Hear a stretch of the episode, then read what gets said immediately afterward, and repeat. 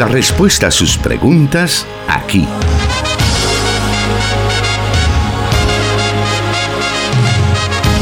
En Solución Bíblica.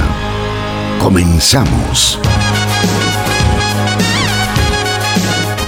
Una nueva oportunidad la que tenemos para poder eh, estar escuchando las respuestas que usted necesita a sus preguntas, a sus inquietudes, en el programa Solución Bíblica que estamos presentando cada semana los días martes y viernes a las 5 de la tarde en vivo, hora de El Salvador, para que podamos estar conectados con la palabra de Dios y lo que tiene que decir a cada una de las circunstancias de nuestra vida.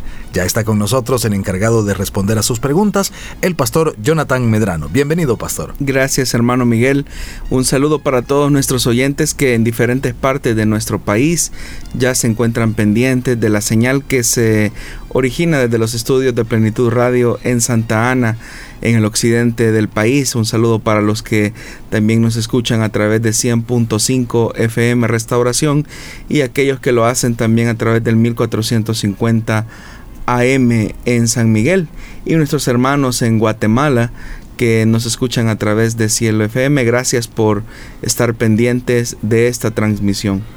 Es este momento especial que muchos de nuestros oyentes nos han reportado a través de las redes sociales que eh, ha venido a ser parte de su edificación espiritual ya que pueden escuchar las diferentes respuestas que la Biblia da a las preguntas de nuestros oyentes. Muchas de ellas son situaciones diarias, otras que surgen en el momento de estudiar las escrituras.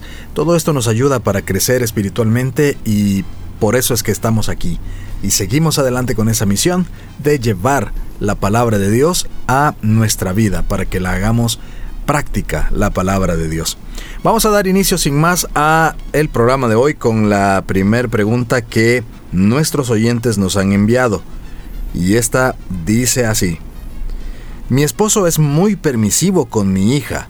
Le otorga privilegios en los que yo personalmente no estoy de acuerdo salidas con sus amigas del colegio a altas horas de la noche, a sus casas, y recientemente tuvimos una discusión porque él le concedió permiso de tener un novio que no es cristiano y que es mayor que ella cinco años. Mi hija tiene 16 años y el joven 22. ¿Qué puedo hacer? Esto ha generado muchos conflictos en mi matrimonio, nos dice la oyente, pastor. Bueno, en primer lugar hay un tema ahí, ¿verdad? Eh, que se puede considerar como una situación de delito porque su hija es menor de edad y el muchacho tiene 22 años y aun cuando exista un consentimiento por parte de su hija, esto puede ser visto como motivo, como motivo, ¿verdad?, de un posible delito.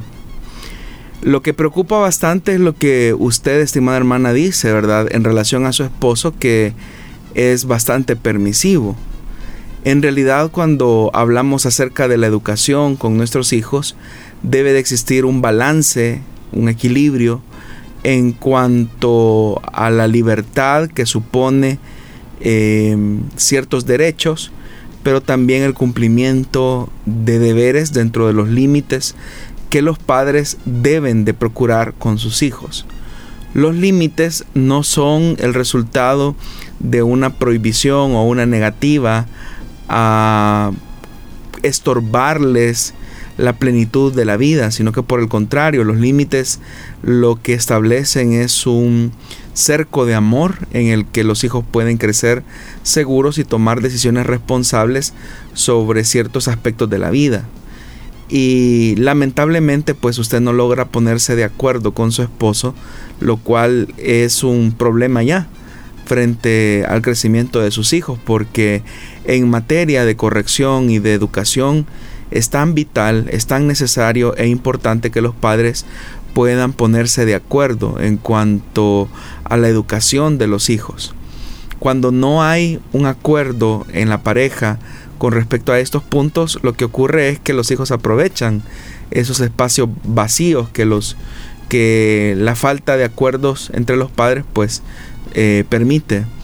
Normalmente los hijos son muy inteligentes y saben jugar perfectamente el juego de la libertad y la responsabilidad y ellos saben buscar a aquellos quienes les van a consentir prácticamente todo. Entonces por eso es que yo digo que los hijos tienen esa inteligencia de aprovechar esos vacíos en los que juegan eh, incluso y pueden caer hasta o pueden conducir a los padres hasta un proceso de manipulación. Entonces hermana, debe de procurar eh, lo más que usted pueda eh, conversar con su esposo y tratar la manera de ponerse de acuerdo. Y en lo que respecta a usted, tratar la manera de mantener los límites razonables y saludables hacia su hija. En esta edad de la vida, específicamente los 16 años, no es un periodo recomendable para que su hija emprenda una relación de noviazgo, una relación sentimental, porque eso la distrae de aquellas prioridades que son importantes en la vida, como son la superación por medio del estudio o de la educación. Se sabe que en la medida en que una jovencita prolongue su edad para iniciar una relación de noviazgo, existe menor riesgo, por ejemplo, de embarazos no planificados. Eso son parte de las conversaciones necesarias que usted debe de tener con su hija. Por otra parte, el establecer límites le va a conducir a ella a poder poner en perspectiva adecuada las prioridades de la vida. Eh, es uno de los elementos que es fundamental. Pero repito, eh, urge también con mucha necesidad que usted pueda ponerse de acuerdo con su esposo. Eh, la oyente pues no nos especifica si su esposo es, es cristiano o no. Y eso también ya nos coloca frente a otro problema, porque en el caso que él es cristiano, pues digamos, hay cierta sensibilidad o cierto conocimiento sobre la voluntad de Dios expresada en la escritura con respecto a la educación, corrección y disciplina hacia los hijos. Si su esposo es inconverso, eh, ahí hay una dificultad porque la perspectiva y la óptica con la que él ve las cosas pues es muy distinta a usted como cristiana eh, las está viendo. Así que yo le animaría para que lo, pronto, lo más pronto posible usted pueda buscar asesoría pastoral, consejería pastoral sobre aquellos aspectos específicos en los cuales usted puede tomar ciertas decisiones y llevarlas al plano del hogar, especialmente en la relación que tiene con su hija. Recuerde que la única motivación por la cual usted va a procurar colocar ciertas restricciones es precisamente por el bienestar y la integridad de su hija eh, frente a los desafíos que le toca vivir, como por ejemplo el tomar decisiones adecuadas eh, sobre la vida. Una decisión que se toma mal en la adolescencia, en la juventud, tarde o temprano va a repercutir en la vida en la vida adulta. Así que todas esas esos elementos de conciencia eh, son los que usted tiene que abordar. Y obviamente que como madre pues no descuide su testimonio y no descuide tampoco su vida de oración porque son eh, fuertemente significativas en este proceso de transformación del carácter y del corazón que, su hija debe de tener. Eh, pastor, la oyente nos hace una pregunta muy particular, muy eh, es una situación muy individual de ellos que posiblemente otros oyentes lo estén pasando, pero eh, basado en eso, ¿cuáles deben ser los límites que los padres deben establecer a sus hijos adolescentes y jóvenes? Ah, estamos hablando de la edad entre los 13 y 18 años, incluso respecto al tema de las redes sociales, los juegos, ya que en estos últimos eh, muchas veces los muchachos se llegan hasta altas horas de la noche haciéndolo, ¿cuáles son los límites que los padres deben tener ante, ante esto? Bueno, en primer lugar debe de existir una conciencia de la necesidad de dichos límites, porque muchas veces nosotros normalizamos o minimizamos los riesgos o peligros a los que nuestros hijos están expuestos frente a las redes sociales. Muchas veces pensamos, no, o sea, ya todos estamos comunicados en esta era digital y entonces como yo lo voy a encerrar a mi hijo de que no tenga un acceso libre a estas plataformas digitales. El problema es que mientras su hijo viva bajo su techo, su hijo es su responsabilidad. Y por lo tanto usted debe de ser un centinela que cuide de posibles amenazas, de posibles peligros que atenten contra su integridad. Y muchas veces muchos de nuestros hijos están expuestos a peligros desde los más conocidos como la pornografía hasta eh, el contacto que ellos puedan tener con personas que tienen malos pensamientos, ¿verdad? O malas intenciones hacia ellos. Entonces todo hogar necesita límites saludables. Un límite podría ser, bueno, el Internet solamente hasta estas horas de la noche es permitido eh, para actividades escolares o académicas. Eh, tratar la manera en la medida de lo posible de tener un horario de descanso en el cual ellos puedan reponer fuerzas, energías, para que al día siguiente pues puedan tener las mejores condiciones para el aprendizaje. Aunque parezca extraño, nuestros jóvenes necesitan límites saludables. Y sé que para muchos esto puede sonar un poco anticuado, pero en realidad la supervisión de los padres sobre los hijos eh, debe de ser permanente, porque los hijos están expuestos a peligros. Obviamente que no se trata de ser un policía, ¿verdad? Que va a llegar a hacer una requisa en, la habitación, invadir la privacidad, porque en realidad el camino de la educación con los hijos es un camino de independencia en el cual ellos tienen que ser responsables de las decisiones que toman. Pero la orientación que usted pueda tener como padre de familia con sus hijos es fundamental. Y eso solamente se establece a través de la comunicación una comunicación sin obstáculos, una comunicación fluida, eh, sustentada por la confianza que su hijo pueda tenerle. Entonces mantenga usted esos canales abiertos para prevenir a sus hijos de los posibles peligros a los que se, eh, se expone a altas horas de la noche cuando está eh, en redes sociales. Pero por otra parte, que también creo que es fundamental, Enséñele a sus hijos a tener prioridades y una perspectiva adecuada de la vida. Pregúntele cuáles son sus planes, sus ideales, sus sueños, sus metas, su visión, cómo ve la vida él a corto, mediano y largo plazo. Y enséñele usted que los sueños se construyen solo sobre la base del esfuerzo, no llegan sobre la base de la diversión totalmente. Debe de existir un progreso intencional por tratar la manera de alcanzar esos objetivos. Eh, enséñele a su hijo a construir un plan de vida sobre el cual puede establecer prioridades en la vida y también hábitos saludables que le permitan un crecimiento sano de madurez, porque ese es el objetivo, que nuestros hijos vayan madurando, tomando decisiones y haciéndose responsables de sus actuaciones o de sus omisiones. A través del WhatsApp de restauración nos hacen el siguiente comentario.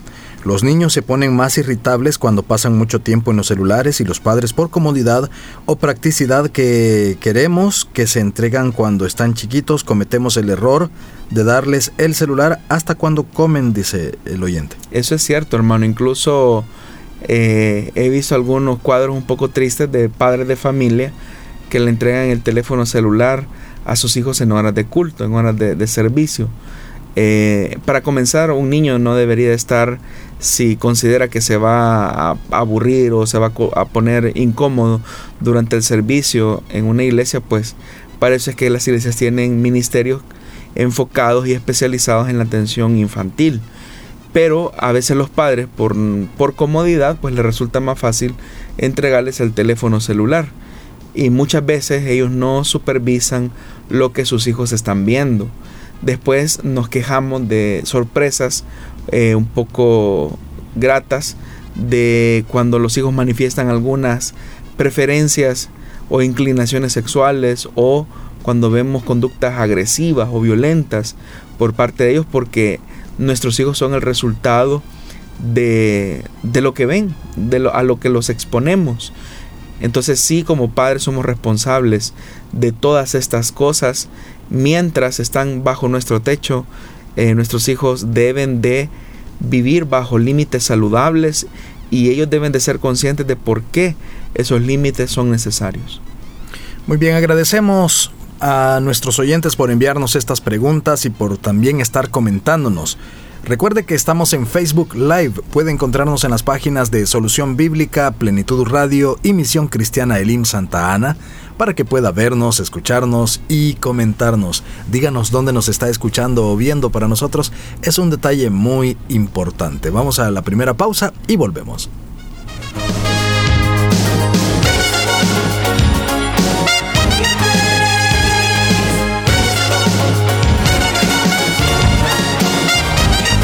Escríbenos tus preguntas al número de WhatsApp de Plenitud Radio 503 7848 5605 y número de WhatsApp de Restauración 503 78 56 94 96.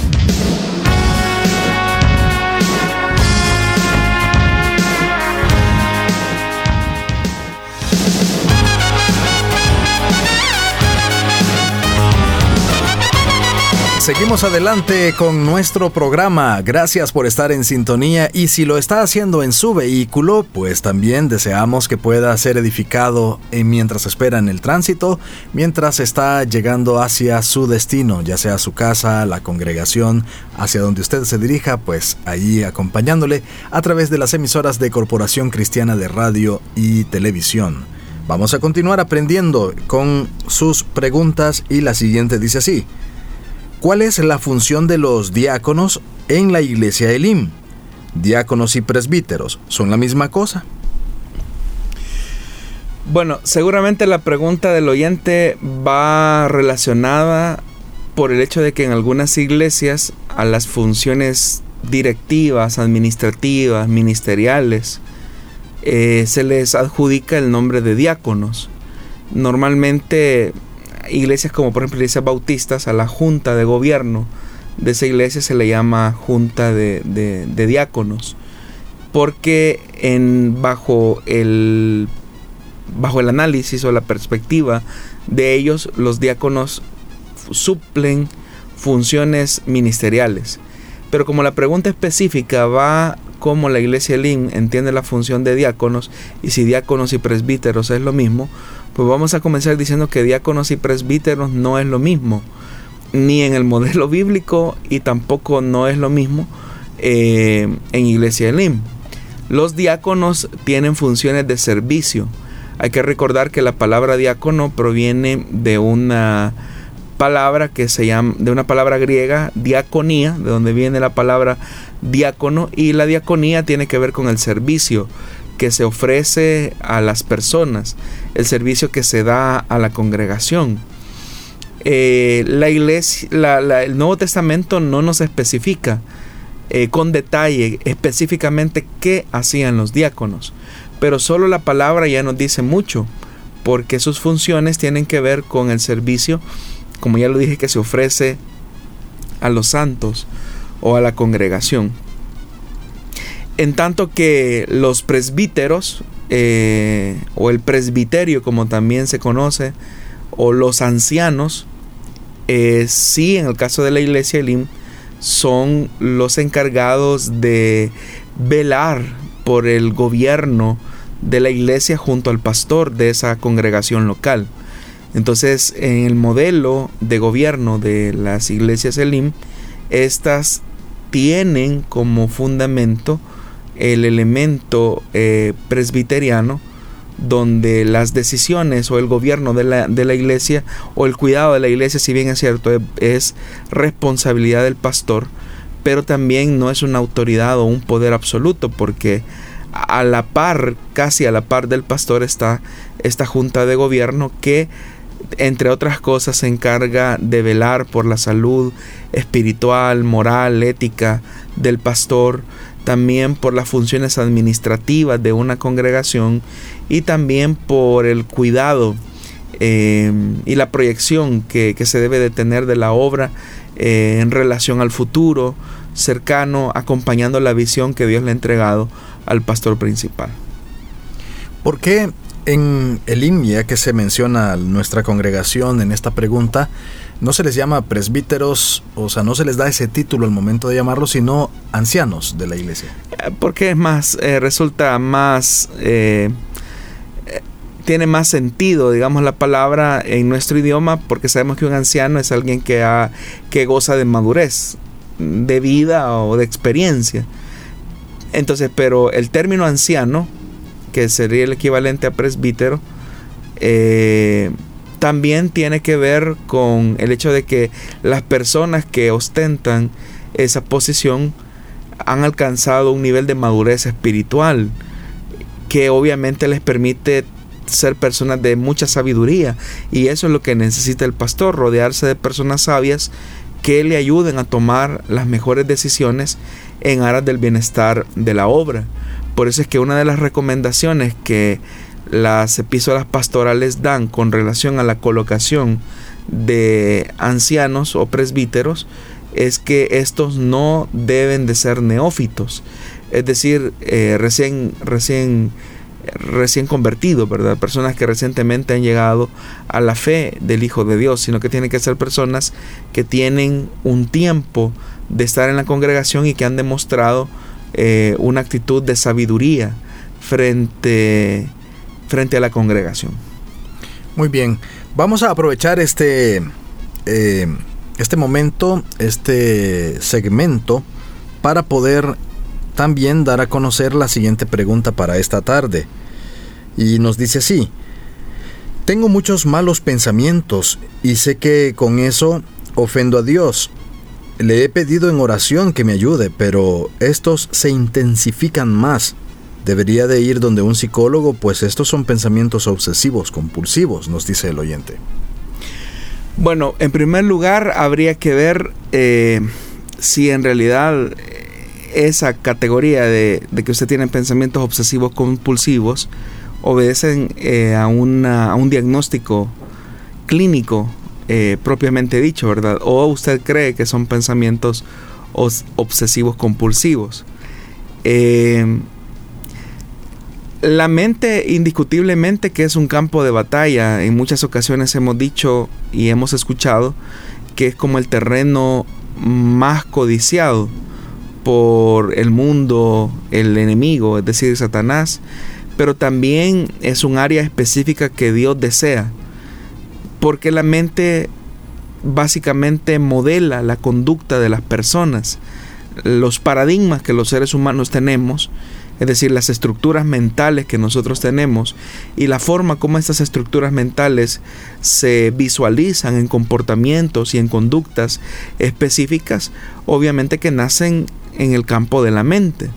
Por eso es que la Biblia continuamente nos invita a que hagamos una, un buen ejercicio de esos espacios que están en nuestra mente para lograr así tener una mente eh, como la mente de Cristo, que es algo que se va desarrollando eh, poco a poco.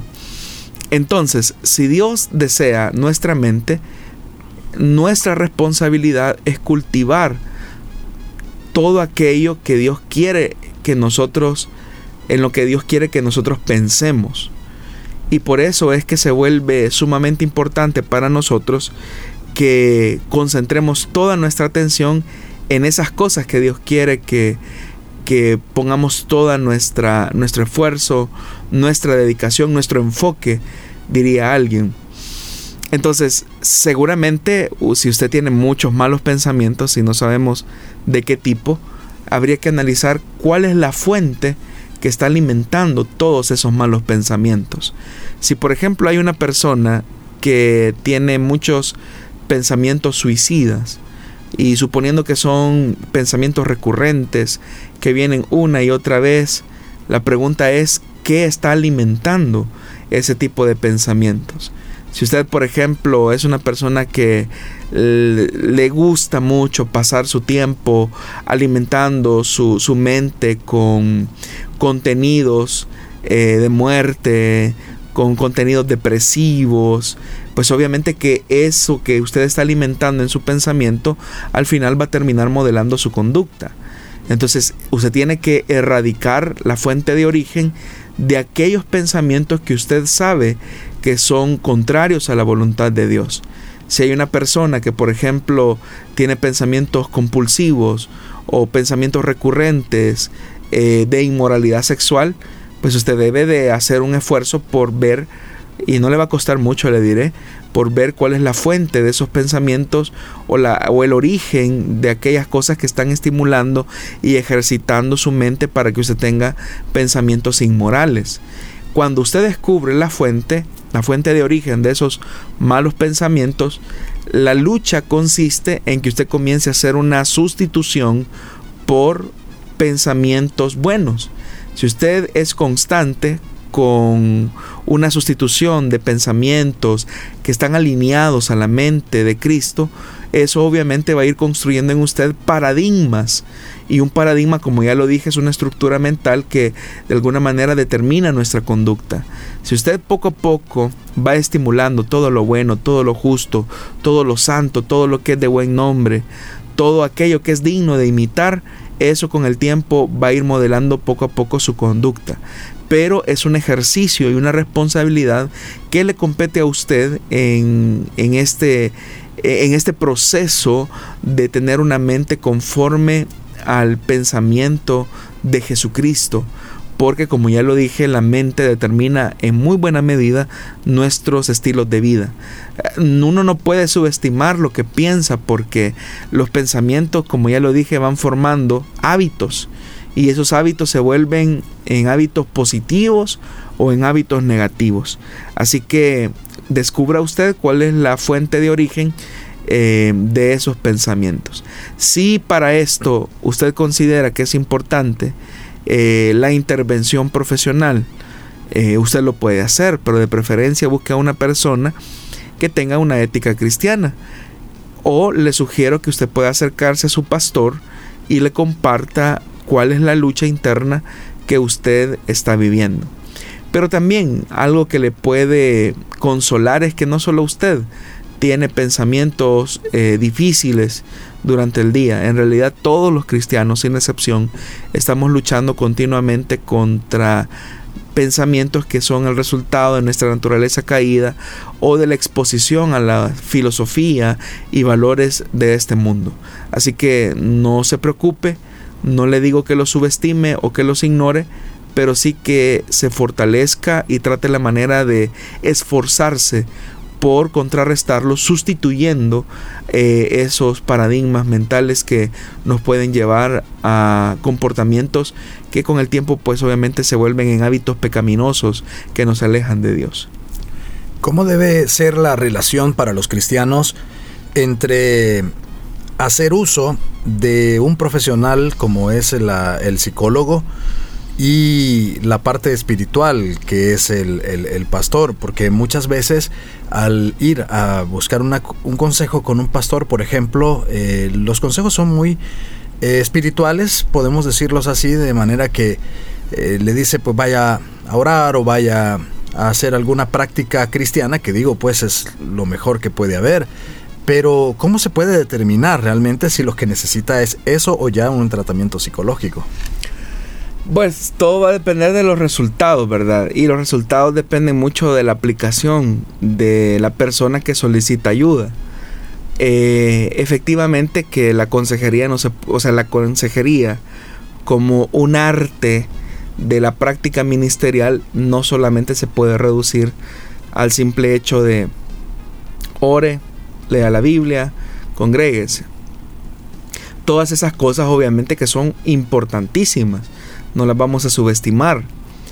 Pero cómo esa persona aplica el conocimiento bíblico, cómo esa persona descubre la voluntad de Dios en oración, cómo esa persona permite ser modelada por el poder del Espíritu Santo en sus malos hábitos. Ese cómo es la pregunta a la que el consejero debe de ayudar a responder a su aconsejado. Por eso no solamente basta con que hermano lea la Biblia y ya va a ver que eh, usted va a superar eso. Yo no le estoy quitando el elemento sobrenatural y poderoso a las escrituras. Por supuesto, ese es el fundamento. Pero nuestra responsabilidad como consejeros es ayudarles a ellos a discernir cómo los principios de la Biblia, cómo los principios bíblicos que se emanan, que emanan de la escritura, pueden transformar el carácter y la conducta del individuo que adolece de una enfermedad espiritual. Cuando el consejero llega a un límite en el que considera que hay ciertos patrones de conducta que obedecen a ciertos rasgos enfermizos propios de una mente caída, eh, obviamente que se verá en la necesidad en algún momento de acompañarse de herramientas que ofrece la psicología. Pero para mí, en mi opinión personal, la psicología está supeditada al consejo escritural, al consejo de la, de la palabra de Dios. Uno no puede elevar una ciencia humana por encima de la revelación de Dios. Porque la escritura es eso, es la voluntad de Dios expresada al hombre de cómo vivir una vida plena en Dios. Entonces no podemos darle una preponderancia a una ciencia eh, por encima del el valor propio de las escrituras. Pero para eso pues obviamente que el consejero debe de conocer no solamente de la, de la, escritura, sino que de los aspectos antropológicos que de la misma Biblia eh, se describe. Por ejemplo, todos los seres humanos luchamos con hábitos pecaminosos. El cristiano, por ejemplo, no es una persona acabada o terminada en perfección y santidad. Al hacer un abordaje antropológico del hombre, pues nos vamos a dar cuenta que los cristianos tenemos una naturaleza renovada por la acción del Espíritu Santo y de la aplicación de la palabra, pero eso no ha anulado nuestra naturaleza vieja, donde hay, donde como dice la escritura, está viciada conforme a los deseos de este siglo, los deseos de la carne. Entonces, siendo que yo soy consciente de esa característica de la naturaleza pecaminosa, obviamente que mi deber será fortalecer la nueva naturaleza que tengo en Cristo para superar aquellos hábitos que nos resultan un obstáculo para relacionarnos plenamente con Dios. Hay otros elementos como por ejemplo que los cristianos pueden atravesar como la ansiedad y esta obedece a ciertas características específicas. Entonces, como la persona que eh, vive una ansiedad puede superar su ansiedad eh, bajo el modelo bíblico. Hemos encontrado personas en las escrituras que también vivieron etapas depresivas. Entonces, ¿cómo el cristiano puede superar la depresión bajo la perspectiva de Dios? Porque la psicología seguramente tendrá su punto de vista, pero la consejería bíblica eh, siempre verá las cosas con un lente escritural. Entonces, creo que el equilibrio va a consistir en las posibilidades y limitaciones del consejero. Para los pastores o líderes de la iglesia, de las iglesias, a veces es más común de lo que se cree el hecho de que varias personas, una o varias personas de su congregación presentan estos cuadros, pero son eh, cuadros repetitivos, que la persona llega la primera vez a decir, pues tengo este problema, tengo este hábito, tengo estos malos pensamientos, se le da el consejo, vuelve a llegar, pero vuelve a llegar igual y puede pasar hasta varias eh, sesiones con la misma situación y no sale. ¿Qué se puede hacer ante un caso así? Bueno, eh, como usted bien lo menciona. La consejería no es simplemente una charla motivacional que se tiene con una persona, sino que es un proceso y un seguimiento que el pastor debe de brindar a su aconsejado.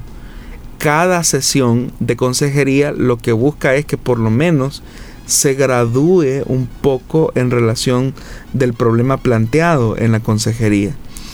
Esto parte del hecho que el aconsejado aplique los principios que el consejero le ha sugerido y trate la manera de, cultivarlos.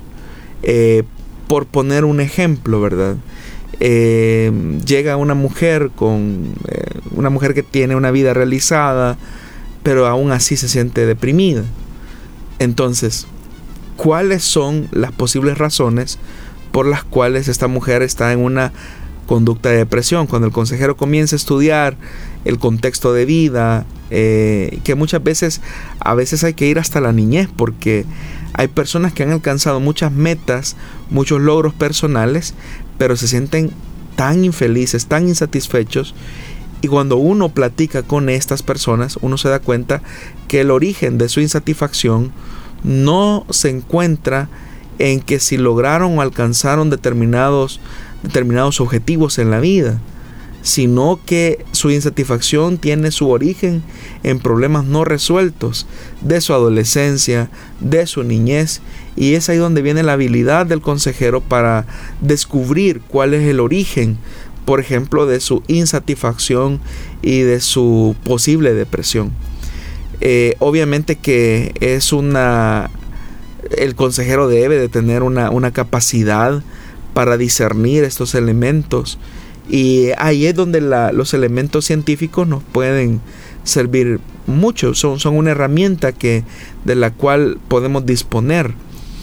Eh, y obviamente que en algún momento, pues cuando el, el, consejero considere que hay una conducta que se está repitiendo y de la cual no se sale, pues uno puede valerse de estas herramientas científicas para eh, modelarlas y aplicarlas eh, bajo la perspectiva bíblica. ¿Cómo se logra esto? Pues obviamente profundizando en el origen del problema, estudiando el problema. No es simplemente decir, hermano, si usted tiene grandes promesas en Cristo, usted debería tener una vida plena y satisfecha. ¿Por qué se va a sentir deprimido? Si hasta grandes hombres de Dios como Elías, por ejemplo, Moisés, tuvieron que pasar por cuadros depresivos en los cuales eh, solamente una acción específica fue la que los permitió a ellos salir del problema. Pero esos abordajes bíblicos, escriturales, eh, parten de la capacidad que el ministro tenga por profundizar en aquellos contenidos en los cuales debe de, de ir mejorando poco a poco. Muy bien, vamos a irnos a una breve pausa y volvemos con más de Solución Bíblica.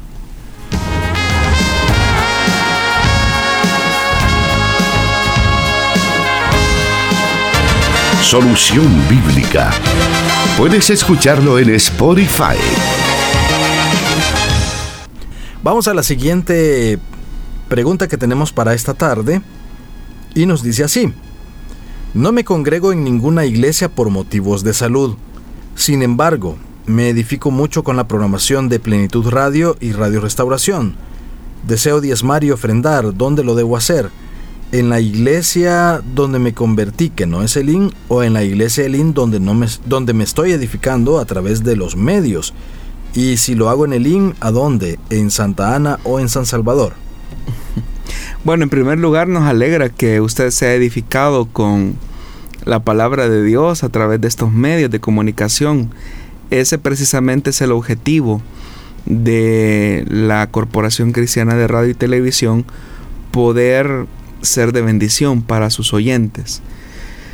Eh, bueno, el tema del diezmo, ¿verdad? Es un tema de...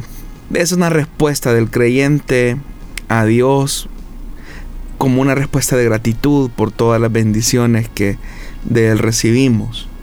Y pues aunque usted pues no lo menciona, pero usted dice, ¿verdad? Que hay una condición de salud que le impide congregarse, pero que usted está siendo edificado a través de la radio. Eso es algo muy bueno.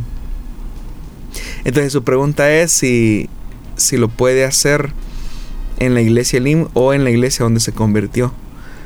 Yo lo que le podría decir es que hágalo donde usted esté siendo edificado por la palabra de Dios.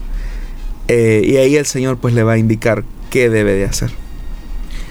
Referente a esta pregunta también a través de WhatsApp nos envían otra que podríamos eh, pedirle si usted puede responder y es, ¿es pecado no diezmar?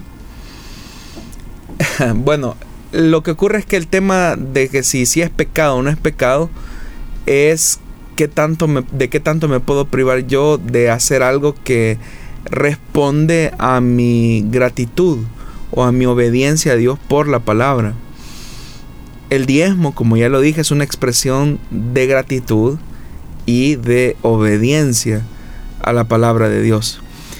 Cuando leemos, por ejemplo, eh, en el profeta Malaquías, que es uno de los textos que se utilizan para hablar acerca del tema del el diezmo, el Señor, pues obviamente, Él menciona y dice lo siguiente. En Malaquías capítulo 3, versículo 6 dice, yo el Señor no cambio. Por eso ustedes, descendientes de Jacob, no han sido exterminados. Dios mantiene sus promesas. Desde la época de sus antepasados se han apartado de mis preceptos y no los han guardado. Vuélvanse a mí y yo me volveré a ustedes, dice el Señor Todopoderoso. Pero ustedes replican, ¿en qué sentido tenemos que volvernos? Es la pregunta.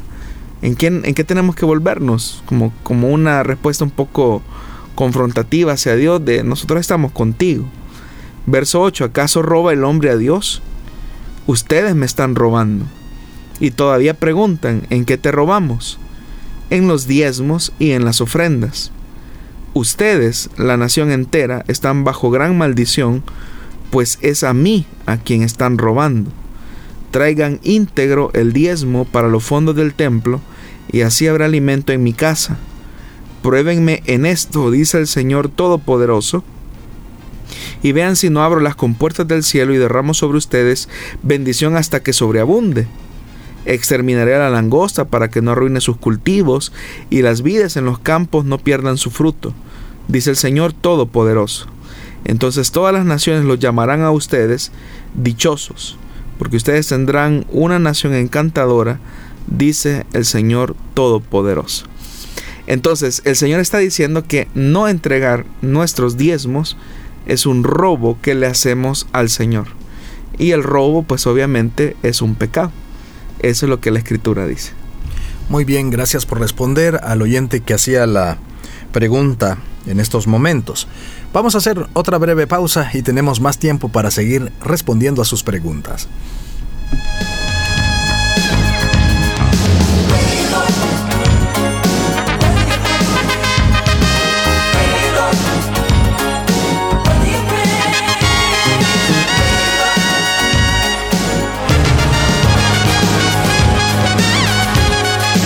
Solución Bíblica.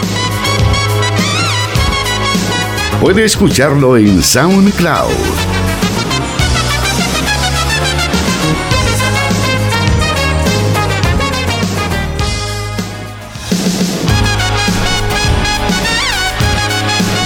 Seguimos adelante con el programa y vamos a la siguiente pregunta que nos dice así.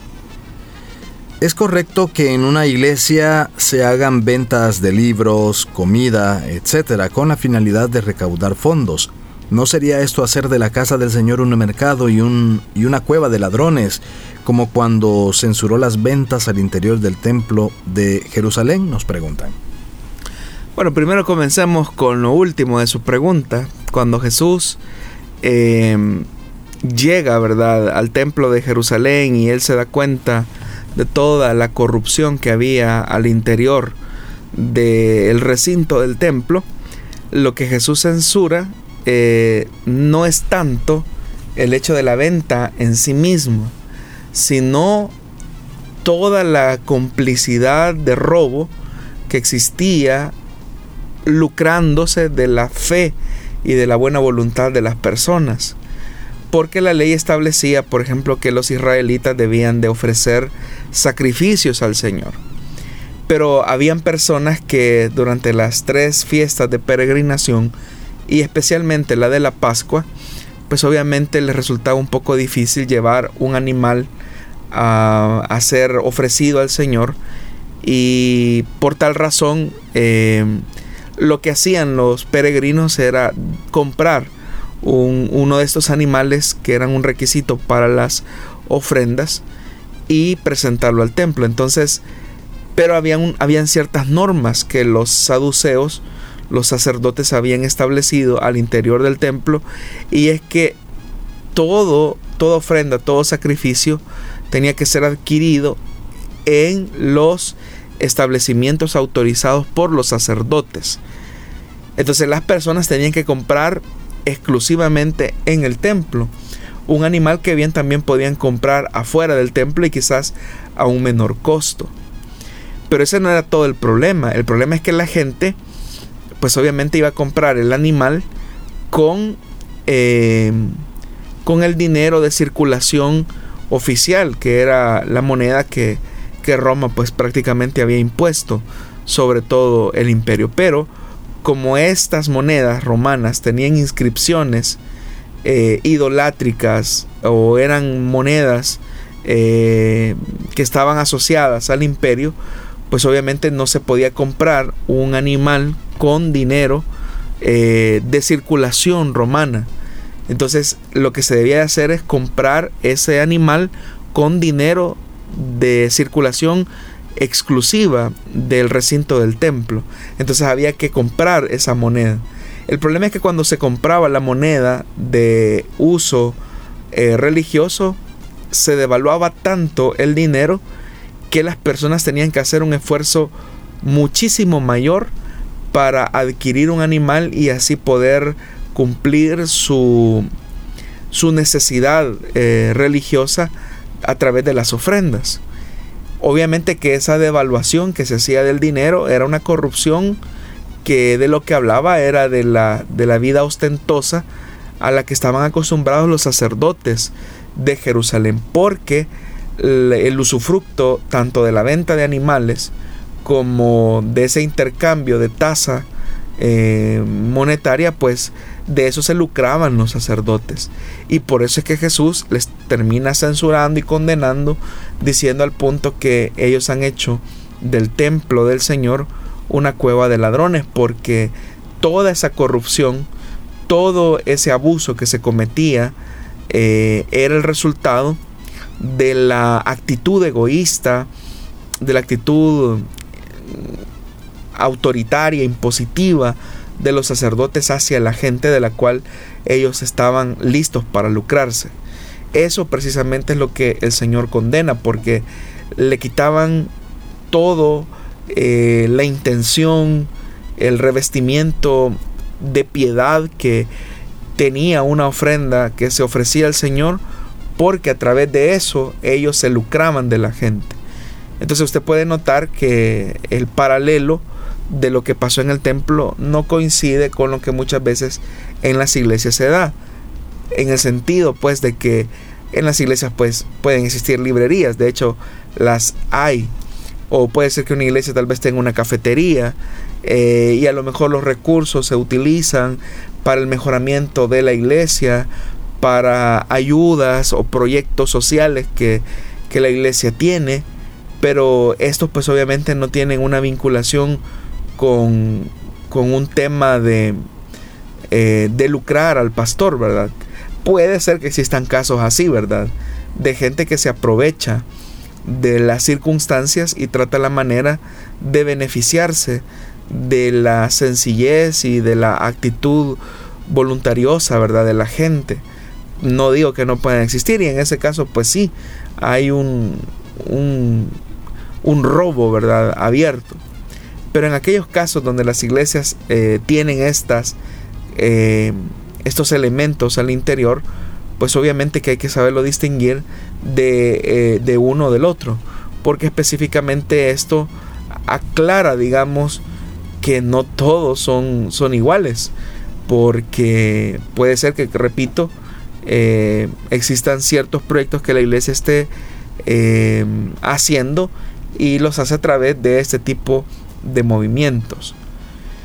Lo ideal sería que la iglesia pues no tuviera necesidad de ese tipo de cosas. Si la iglesia aprendiera a serle fiel a Dios en todo lo que Él nos pide en su palabra, como por ejemplo entregar nuestros diezmos y nuestras ofrendas al Señor.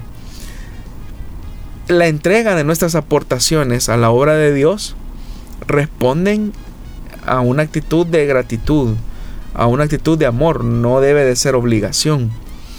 Entonces, si la iglesia tuviera lo necesario para cubrir esos ministerios, pues a lo mejor no tendría necesidad de echar mano de ese tipo de recursos. Muy bien, vamos a aprovechar también este segmento para la siguiente pregunta que tenemos eh, de parte de nuestra audiencia. Y nos dice así, en mi iglesia se quiere implantar la liturgia del lavacro de pies antes de tomar la Santa Cena. El de pies es bíblico como una ordenanza que los cristianos que los cristianos deban realizar. No, el tema del lavacro de pies que se encuentra en el Evangelio de Juan, eh, Jesús mismo lo especifica.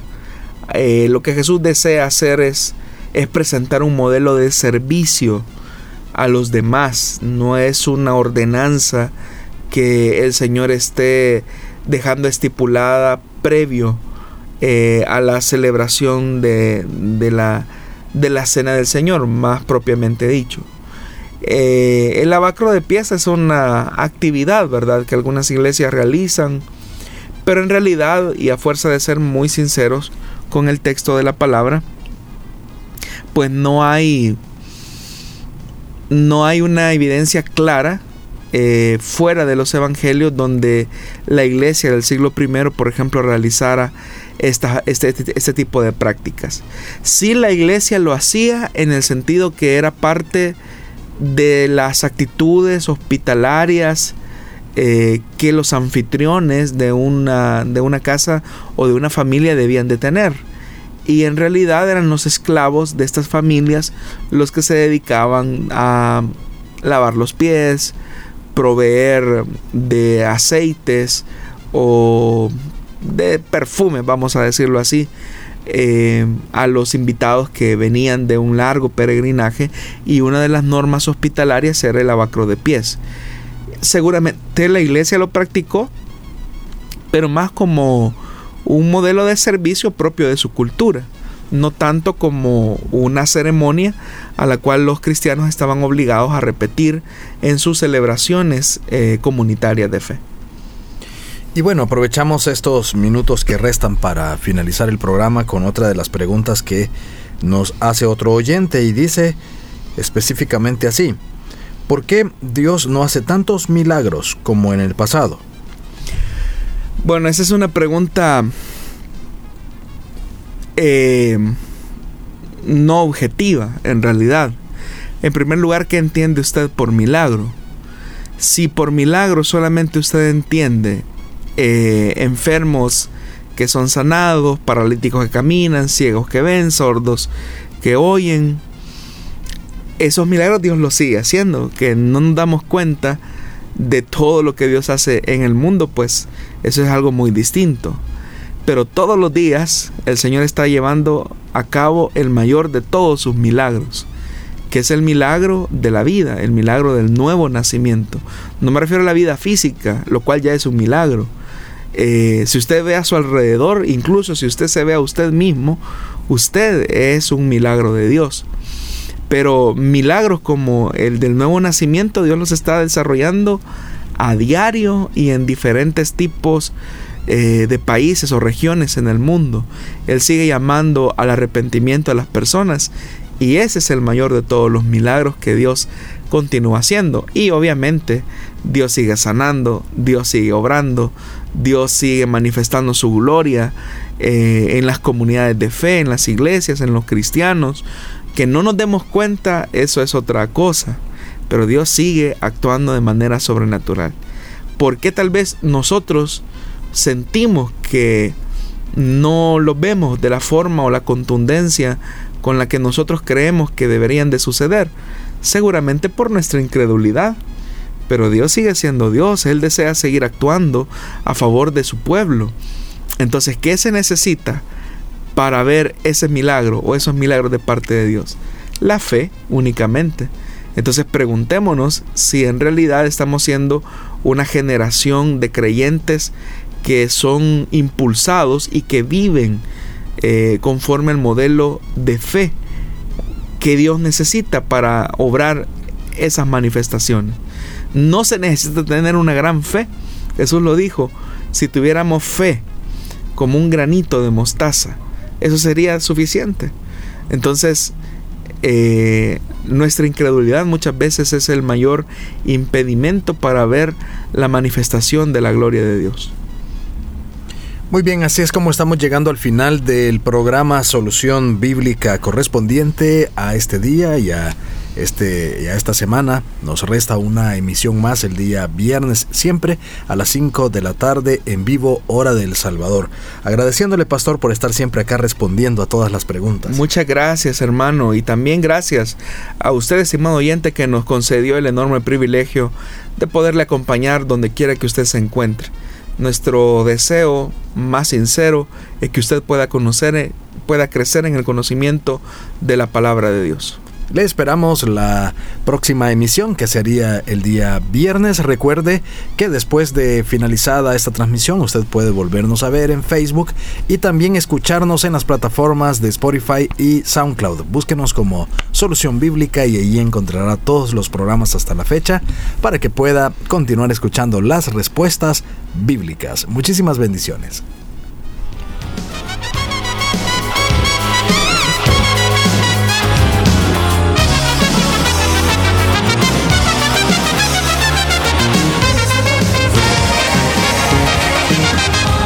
Dios da la sabiduría y el conocimiento.